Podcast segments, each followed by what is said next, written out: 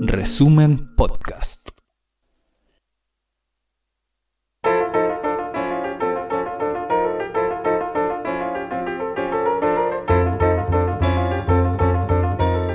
Resumen.cl presenta la crónica de Ruperto Concha. Israel es un país pequeño. Su territorio cabe más de 30 veces dentro del territorio continental de Chile. Y su población es la mitad de los habitantes de nuestro país. Sin embargo, su renta per cápita es más de 20 veces mayor que la de Chile. Su desarrollo científico y tecnológico se cuenta entre los cinco más avanzados del planeta. Y en estos momentos Israel tiene una importancia mundial tan decisiva que su fracaso podría desestabilizar dramáticamente toda la política del Oriente Medio y cercano, quebrantar las esperanzas de paz e incluso provocar la catástrofe de una guerra mundial.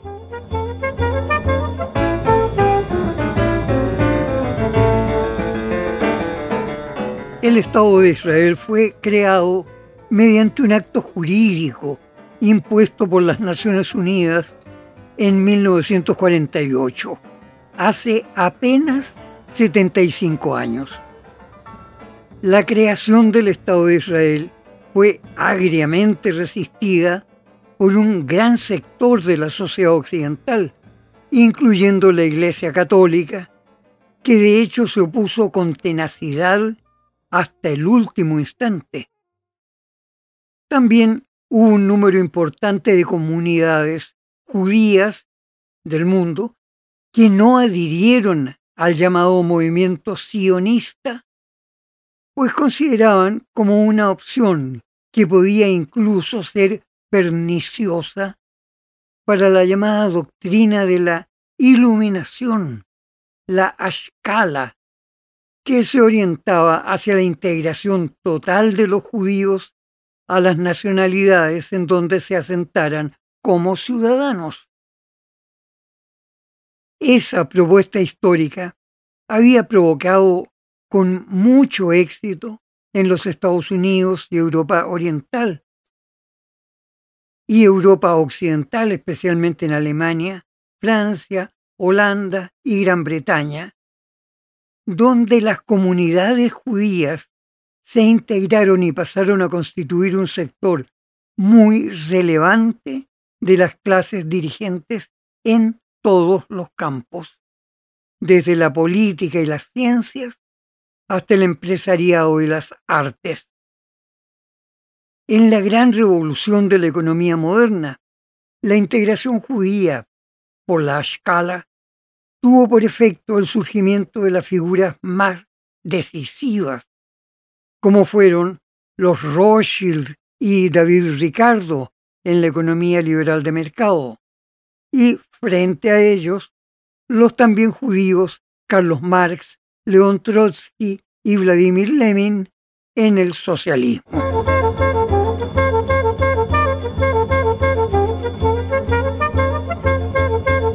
Pero en Europa, al final del siglo XIX y el comienzo del siglo XX, hubo también una serie de gravísimos ataques en contra de industrias, comercios y barrios judíos que incluyeron incendios y asesinatos generalmente impunes. La Primera Guerra Mundial y su catastrófica posguerra acentuaron el antijudaísmo que derivó hacia el fascismo italiano y el nazismo alemán.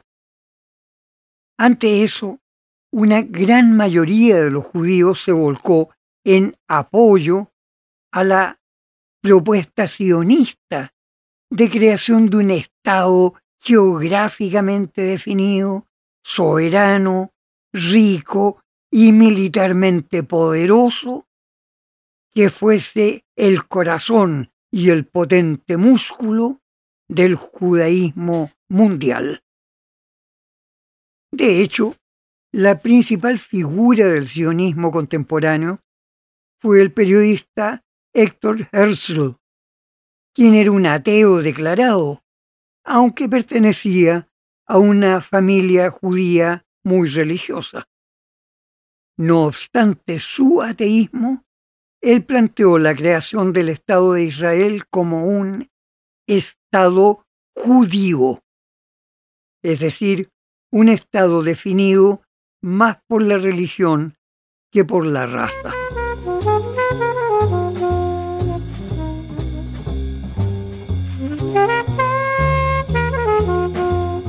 Desde el fin de la Segunda Guerra Mundial, en número creciente, judíos europeos comenzaron a emigrar hacia los territorios de los antiguos reinos hebreos que habían pasado a ser la Palestina de nuestro tiempo. Con apoyo financiero de las riquísimas organizaciones judías de Estados Unidos, Gran Bretaña y Francia, esos inmigrantes pudieron hacer tentadoras ofertas para comprar tierras a los campesinos palestinos. Y en breves años habían adquirido ya casi la totalidad de las mejores tierras agrícolas, donde se multiplicaron las colonias judías de carácter socialista, conocidas como los kibbutz. Estos kibbutz tuvieron un éxito enorme, que se tradujo en un aumento cada vez mayor de la corriente de inmigrantes. Tras la guerra, Palestina había quedado bajo administración británica, con la misión de materializar la creación allí del Estado de Israel. El flujo multitudinario de judíos, sin embargo, aumentó de tal manera que las autoridades británicas optaron por bloquear el paso de nuevos inmigrantes.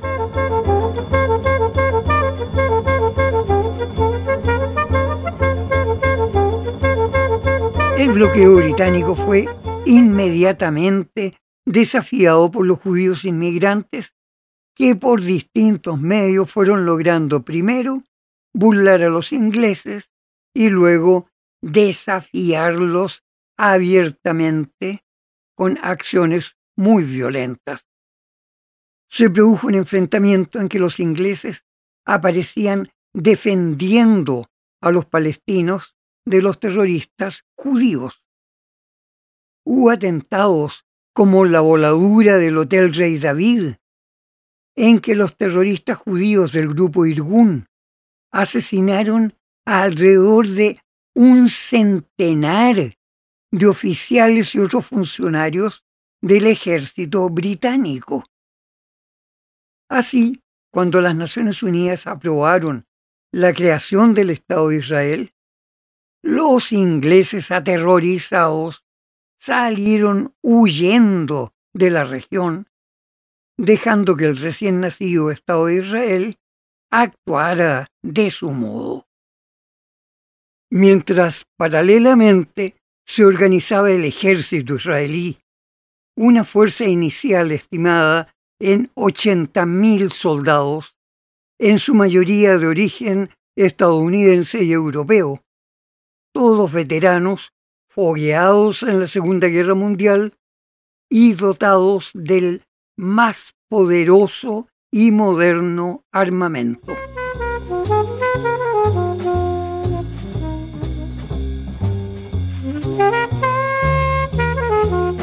En el momento mismo en que se iniciaba la vida del Estado de Israel, una coalición de países árabes lanzó en su contra una acometida militar a gran escala, con cientos de miles de soldados movilizados con la misión de hacer desaparecer a Israel antes de que pudiera hacerse fuerte.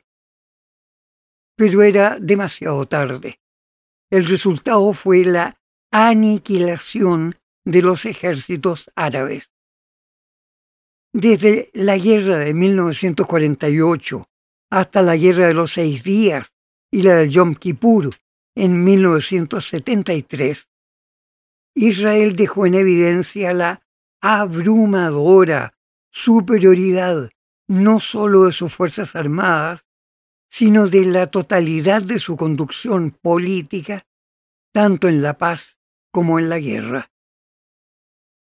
Por un lado, se encontró la muchedumbre fundacional del Estado de Israel, una muchedumbre que emergía marcada por la experiencia pavorosa del holocausto, una muchedumbre que también se preocupó de reunir en sus museos el testimonio histórico de las otras persecuciones antiguas contra los judíos, incluyendo la expulsión de los judíos de España por los reyes católicos en el siglo XVI. Pero a la vez, ello dejó en evidencia otros aspectos oscuros de la historia judía. Por ejemplo, el hecho de que la conquista árabe de España en el año 711 fue realizada con una alianza judío-musulmana y que el general Tarek Ben Ziyad, jefe de los invasores, era judío y estaba al mando de los miles de soldados que aniquilaron las defensas cristianas en la batalla de Barbaste donde murió el rey cristiano don Rodrigo. ¿Se fija usted? Nacido a la sombra del horror, el Estado de Israel parecía predestinado a un futuro necesariamente bélico, militarizado y en estado de alerta permanente. Frente a ellos el mundo árabe y específicamente el pueblo palestino quedó enfrentando la realidad amarga de ser expulsada a su gente de sus tierras ancestrales, primero porque accedieron a venderlas y luego por la derrota en el enfrentamiento armado. Una realidad amarga en que toda la percepción de los judíos quedó cargada de resentimiento, de odio y recuerdo de viejas ofensas junto a otras frescas y renovadas.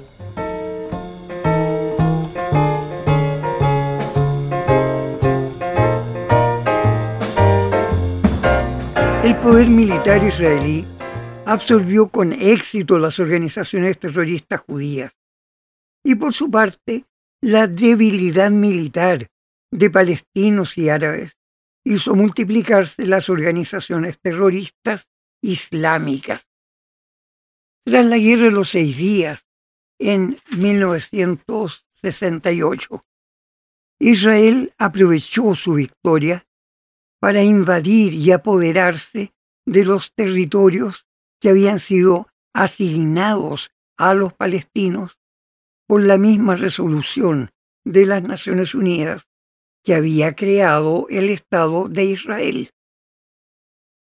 La ilegal ocupación de Palestina implicó privar de su patria a los palestinos, y eso fue asumido francamente por la derecha israelí y algunos partidos religiosos judíos que mantenían la aspiración de recuperar los mismos territorios que llegó, según la Biblia, a poseer durante los tiempos del rey Salomón.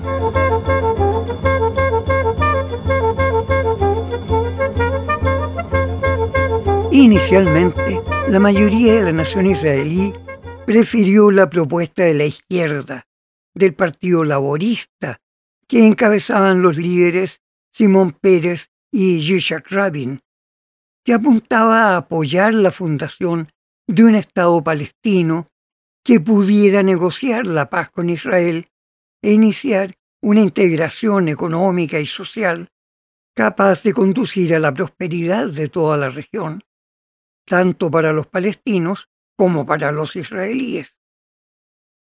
Con el apoyo de Washington, bajo el gobierno de Bill Clinton y con los buenos oficios de varios otros gobiernos europeos, diplomáticos israelíes y palestinos lograron diseñar un marco de negociaciones para la paz conocido como los Acuerdos de Oslo.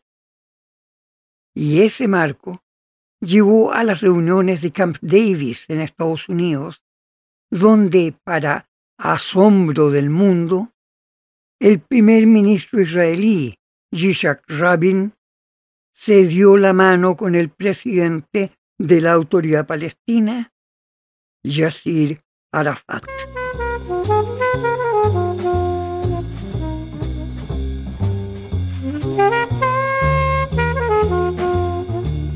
Las negociaciones implicaban, entre otras cosas, la formación de un Estado palestino de derecho pleno y soberano y el desalojo de los ilegales asentamientos agrícolas de Israel en la Cisjordania y en Gaza. Parecía que la paz al fin había quedado al alcance de la mano. Pero fue entonces que en el curso de una concentración pacifista, un fanático joven judío ortodoxo asesinó a balazos al primer ministro israelita, Yitzhak Rabin. Ese asesinato provocó instantáneamente un recrudecimiento del terrorismo palestino. El pueblo israelí atemorizado votó buscando la seguridad en la propuesta militarista de la derecha, encabezada por el hoy muy patéticamente fiero Benjamín Netanyahu. Fue entonces que el general Ariel Sharon hizo su célebre paseo frente a la mezquita de Al-Aqba, que es el corazón del sector árabe de Jerusalén, sugiriendo la intención de ocupar la totalidad de la ciudad, expulsando a los palestinos, como lo habían advertido los panfletos de los grupos guerrilleros o terroristas palestinos.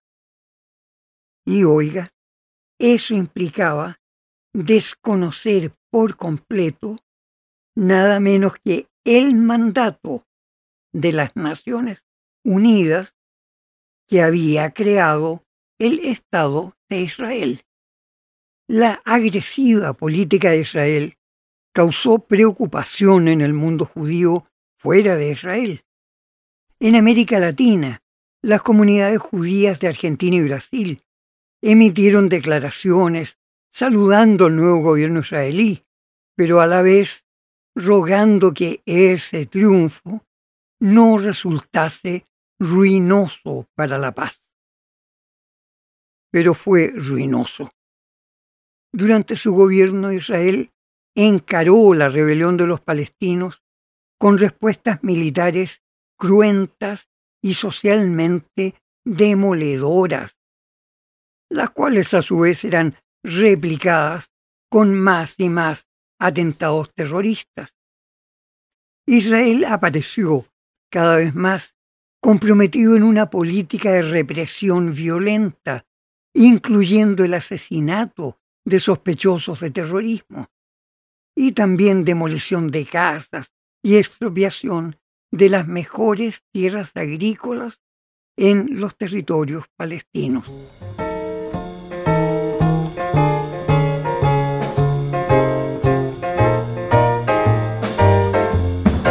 Esa política comenzó a repercutir gravemente en contra de Israel en todo el mundo. Quizás las expresiones más dramáticas de reacción contra esa política militarista fue la de dos grandes figuras judías. Primero, el héroe judío polaco Marek Edelman, segundo jefe y último sobreviviente del levantamiento de los judíos del gueto de Varsovia contra los nazis. Marek Edelman viajó a Israel para instar a los dirigentes palestinos a reanudar la negociación de paz. Pero además, Marek Edelman declaró que sentía vergüenza de que el gobierno de Israel estuviese actuando con los palestinos en forma comparable a como los nazis lo hicieron con los judíos. Y mientras todavía resonaban las palabras del héroe de Varsovia, también sacó su voz el gran rabino británico Jonathan Sachs, quien señaló que la política militarista del nuevo gobierno de Israel estaba dañando dramáticamente al espíritu judío. El gran rabino Sachs dijo textualmente, veo la actual situación como algo que está forzando a Israel a tomar decisiones que son incompatibles con los ideales del pueblo judío. Y agregó que debe retirarse de Palestina y asumir la más noble y sagrada de las tareas, que es la de alcanzar la paz mediante la justicia. Bueno, paralelamente en toda Europa comenzó a hacerse sentir una creciente reacción de crítica hacia el gobierno israelí y su negativa de aceptar al Estado palestino como lo había dispuesto las Naciones Unidas.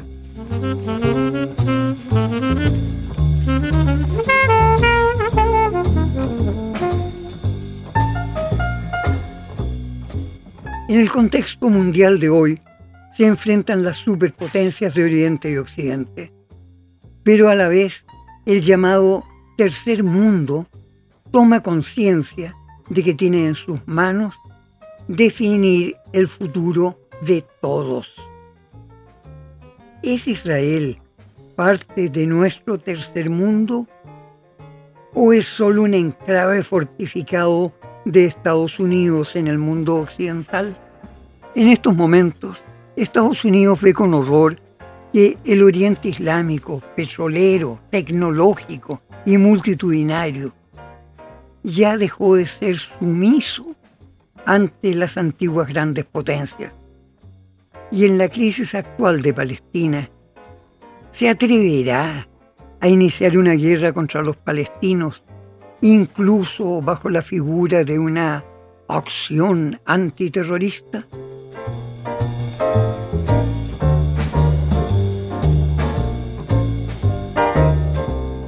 El brutal ataque terrorista perpetrado por Hamas el 7 de octubre una acción demencial, una muestra de locura furiosa y desesperada.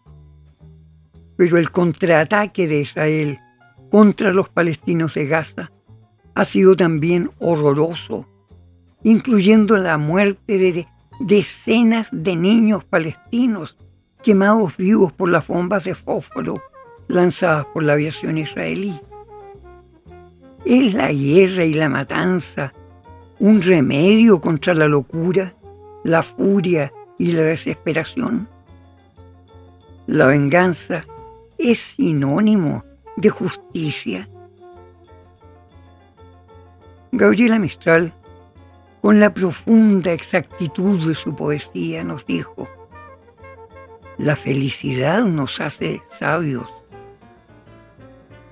La felicidad nos hace sabios.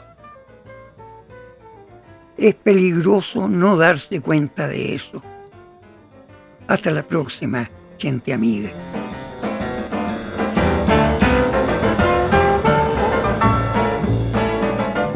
Esta fue la crónica de Ruperto Concha de esta semana.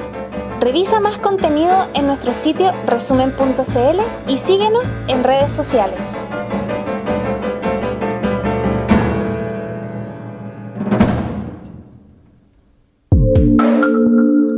Resumen Podcast.